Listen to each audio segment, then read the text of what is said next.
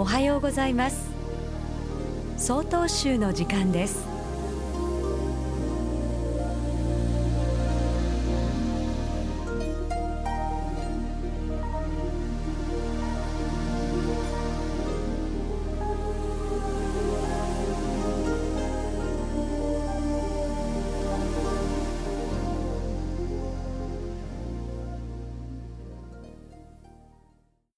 おはようございます。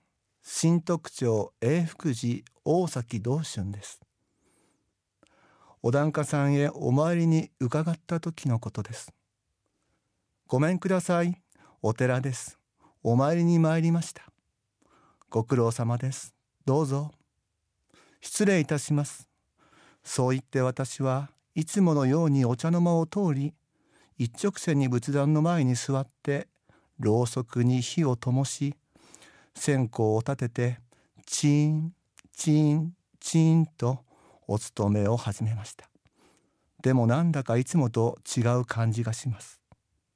それで仏壇の周りをよく見ると一枚の絵が仏壇の折戸に貼ってありました。その絵は丸刈りに眼鏡をかけ黒い服を着て紫の小さなエプロンをつけた。私よりちょっぴり若い男性が描かれているのが分かりました。そしてお勤めが終わってもう一度よくその絵を見てみるとその絵の左側にひらがなで「ひいばあちゃんのお参りいつもありがとうはるか」と書いてありました。私はこの前一緒にお参りをしたひ孫さんが書いたんだな。と思いました。その後すぐに檀家さんが「うちのはるかが書いたんだよ」と教えてくれました。私は素になって何度も何度も嬉しいを繰り返しました。それと同時にいろいろな疲れが悩みが吹き飛んで体中にエネルギーが充満して自然と頑張らなくてはという気持ちになりました。このひいおばあちゃんの命を受け継いだ。願いや思いのいっぱい詰まったひ孫さん。はるかちゃんの行いあったかくて思いやりのある言葉。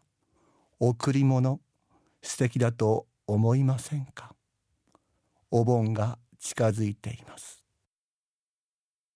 ただいまのお話は新特徴永福寺大崎道春さんでした。この番組に対するご意見ご感想をお寄せください。郵便番号064-0807札幌市中央区南七条西4丁目。曹洞州北海道管区強化センター。曹洞州の時間係まで。お便りお待ちしております。これで総統集の時間を終わります。今日も一日健やかにお過ごしください。